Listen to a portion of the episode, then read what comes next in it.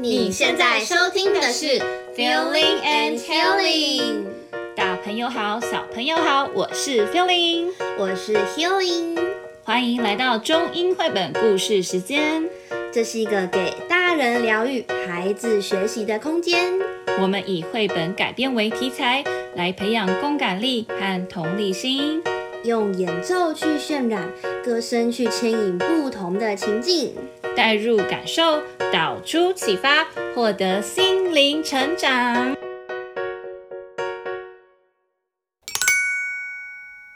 今天要来分享小雨和他的家人的故事哦。首先，让我们来跟小雨打个招呼吧。大家好呀，我是小雨。今天我要跟我的家人一起坐飞机去旅行哟。我超级期待的，宝贝，我们要准备好自己的行李哦，需要带的东西都要带齐，你可别忘记喽。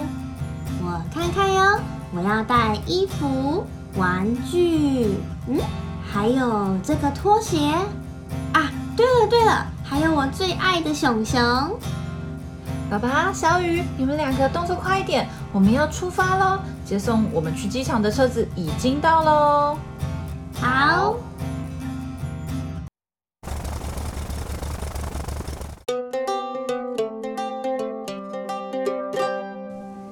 the airport, they check in their bag, and it's time to board the plane. 我好期待哦！这是我们第一次坐飞机耶，超级酷！Off they fly higher and higher through the clouds. They are now flying to Italy. 哇哦，我们到了耶！这就是意大利吗？ 哇哦，大家都说意大利文呢，真的好酷哦！走吧，走吧，小雨，快点，我们要去把行李拿出来，然后我们还要租车，然后呢，我们还要 check in 饭店哦。爸爸，你要开慢一点哦。No problem.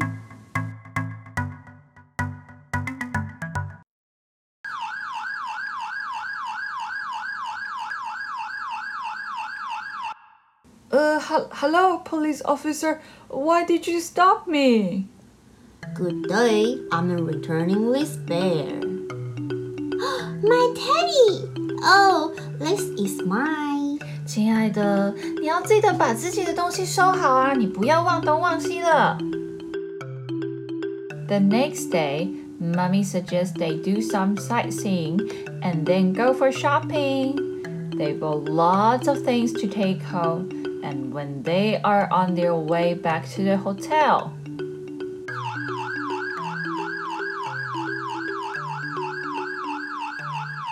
爸爸，你是不是开太快了啦？你看，警察在我们后面呢。Oh dear, Daddy has been pulled over again. Hello, is this your Teddy again? Yes, yes. I'm I'm sorry. This is my teddy. After a few days, it is time for them to go home. 爸爸妈妈，我真的太喜欢意大利了。我们下次可以再来吗？Of course we can. 走吧，上车喽，东西都要带齐哦。嗯，都带了，我们出发机场吧。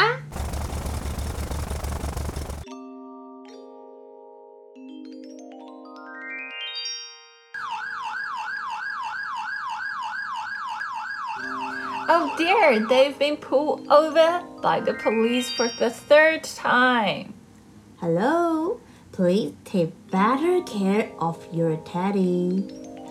Oh, yes, I'm so sorry. 亲爱的宝贝，你不要再忘东忘西了啦。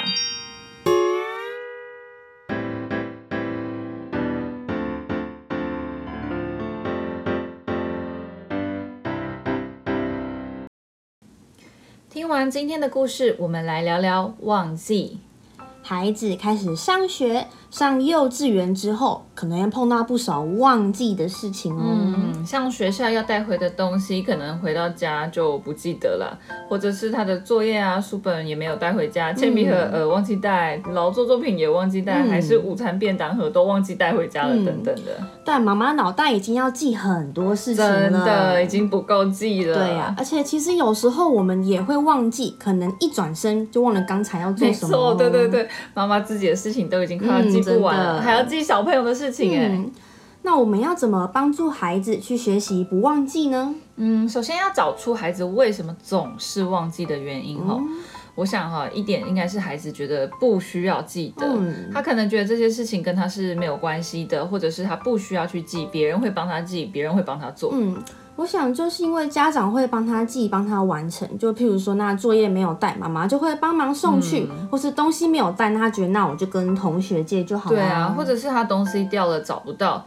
啊，就再买就好了。嗯，他可能觉得不重要，就没有这个动机要去把事情记好。是的，而且有些孩子收拾东西的方法就是把东西全部都塞在他的包包里，嗯、例如说铅笔盒啊、便当啊、嗯，嗯，他的水壶啊等等，就反正全部都塞到书包里。嗯甚至还会有就是不是上课需要的东西了，嗯、像有时候我们去检查学生的袋子，要拿那个上课卡的时候，就会看到很多杂物啊、小玩具全部都丢在包包里面。是啊，这样其实根本就是没有整理好，东西也非常难找。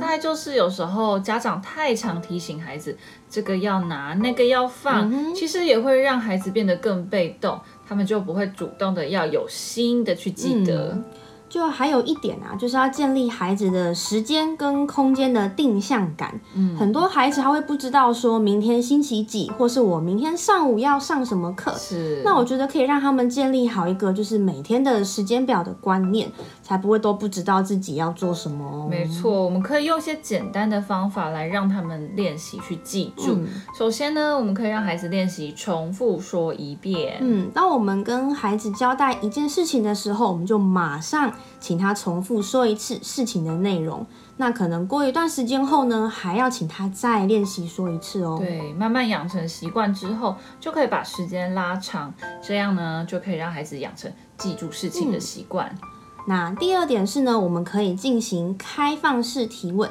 就问孩子现在的时间啊，你东西该放的位置，或者是未来的时间要做的事情等等的，就不要直接告诉孩子答案，可以增加他们思考的机会。嗯，我们则是要注意问问题的口气还有方式哦，不需要太过频繁。对，久了之后孩子他可能会厌烦，也有可能导致反效果。嗯，等待答案的时候呢，我们也要有耐心哦。嗯。每个孩子都有可能会忘东忘西，但重要的是呢，我们要用练习以及鼓励的方式，把记住这个好习惯慢慢养成。接下来，让我们用一首歌来结束我们这集 Podcast 吧。